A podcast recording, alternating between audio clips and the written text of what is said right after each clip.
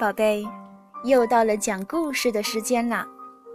今天我们要讲安徒生童话，准备好了吗？伟伟讲故事开始了。接下来我们要讲的故事是瓶颈。在一条狭窄、弯曲的街上，在许多穷苦人家的住房中间。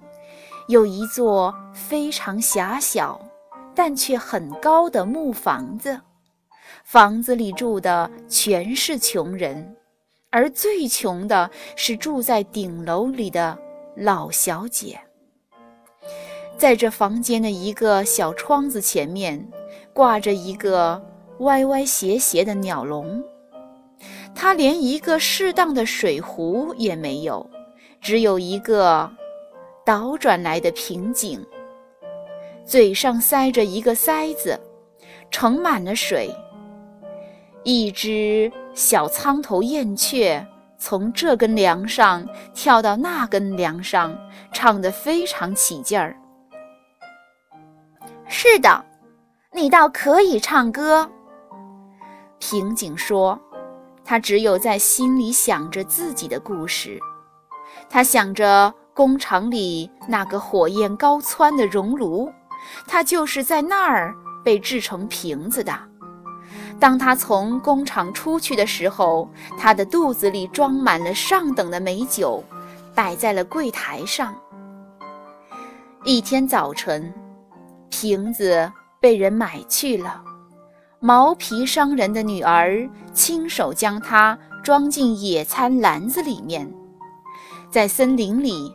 瓶子见证了年轻水手和毛皮商人女儿的订婚仪式。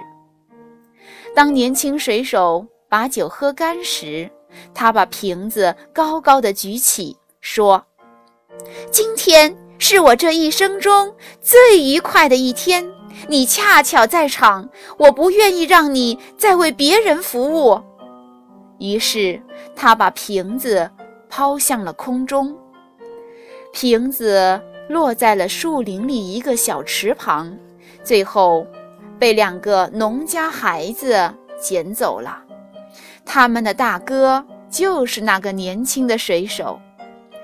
水手要去做一次长途旅行，母亲在瓶子里装满了药酒，然后放在年轻水手的行李里。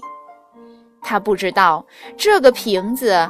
就是在森林里见证了他们订婚的那个瓶子。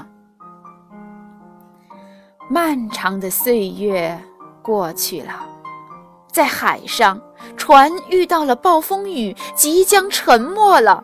那个年轻的水手在一页纸上写下他未婚妻的名字，也写下自己的名字和船的名字，然后把纸条。塞进空瓶子里，再塞好塞子，把它扔进了波涛汹涌的大海。船沉了，船员全部丧生了。瓶子像鸟儿似的飞着，在海上漂流。终于有一天，瓶子被人捞起来了，可是。装在瓶里的字条上的字，却没有人看得懂。他在顶楼里待了二十年后，被人带到酒店里，他又装满了美酒，被一个飞行家买走了。这人要在下星期天坐着气球飞到空中去。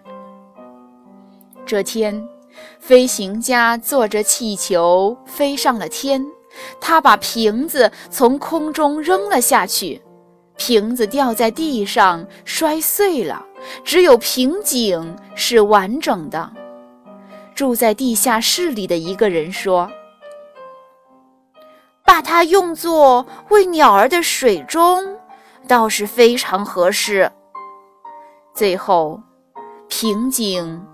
到了老小姐那儿，他不知道，老小姐就是那个毛皮商人的女儿。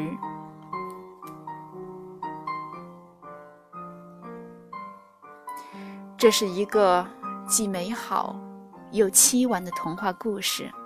好的，故事讲完了，宝贝，再见。